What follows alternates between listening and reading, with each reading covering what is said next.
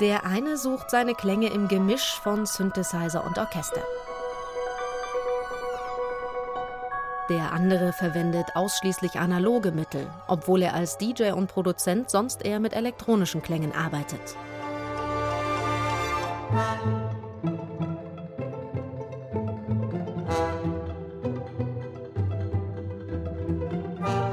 Die nächsten konzentrieren sich lieber auf außermusikalische Inhalte und kommentieren mit ihren Stücken aktuelle politische Fragen.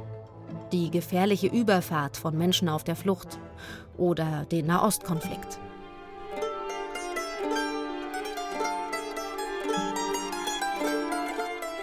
Das Spektrum ist groß. Es reicht vom Komponisten zeitgenössischer Musik bis hin zum cluberprobten Techno-Tüftler. Vom Riemschüler Johannes Motschmann bis hin zu Paul Frick von Brandbrauer Frick, dem Techno-Ensemble aus Berlin. Aber neue Musik, Techno, Klassik, all das sind nur nutzlose Schubladen.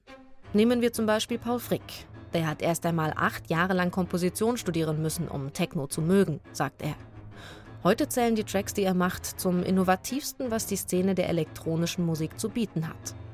Selbstverständlich und kunstvoll mischt er Jazz, zeitgenössische Musik und elektronische Klänge ineinander.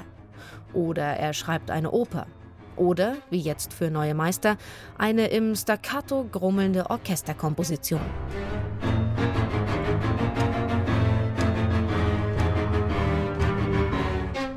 Auch Francesco Tristano, den die meisten wohl als erfolgreichen Pianisten kennen, hat ein Stück geschrieben. Eins mit rasiermesserscharfen Rhythmen. Das Klavier steht im Mittelpunkt dieser Komposition namens Nehu. Durchsetzt von Streicherklängen und Live-Elektronik.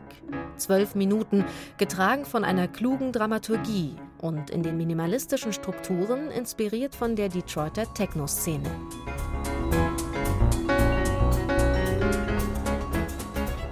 Wie bei Tristano dirigierte das Klavier auch bei dem deutschen Komponisten Johannes Motschmann Kindheit und Jugend.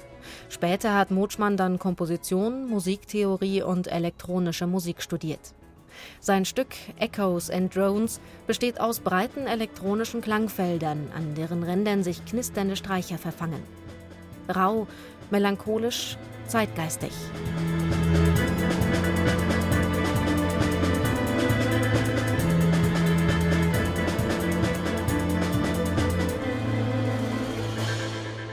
Das Deutsche Kammerorchester Berlin spielt alle Stücke wunderbar. Klar, auf den Punkt und mit der nötigen Schärfe.